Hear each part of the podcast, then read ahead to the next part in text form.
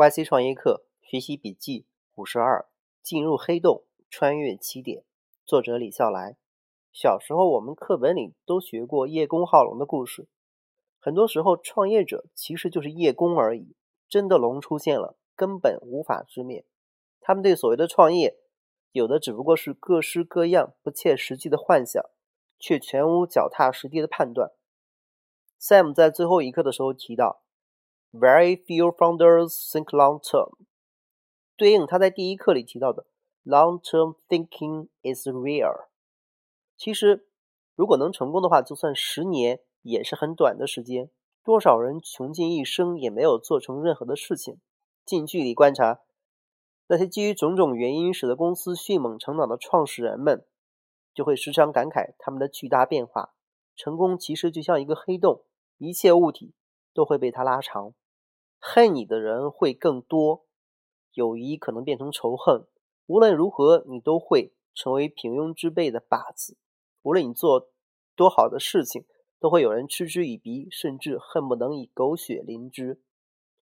几年前，有位1992年出生的高三学生来找我，做事做得不错，但没有控制好成本，利润被花光了。于是我投资了他一点点钱，结果在其大学之后的四年里，每年都赚一两百万。2015年，他快大学毕业了，企业估值。也达到了千万美元。第二年，他的合伙人出走了，回头就做了和他一模一样的事情。这种人也不会干别的。随后发生的一切，全然是我提前提醒的。四处被揭露黑幕，谣言满天飞舞，经常被暗中寻衅滋事。我的建议只有一条，三个字：别理他。三年后，我们聊起这些事情，他就感慨：亏得完全没有理那些事情，否则今天的一切就……全部存在了，而那次经历之后，更加明白不受外界的影响是有多么的重要。但是这很难。如果那条路的尽头果真成功，那么其实就是要将进入黑洞，甚至将穿越起点，一切都不可想象。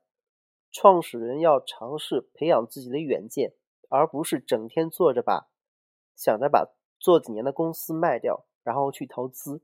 这个想法还真的非常普遍，培养远见也不容易，但有个很简单的起点，就是从一开始就知道，迈出这一步之后，一切将不同，且再也不可能回头，回头不是岸。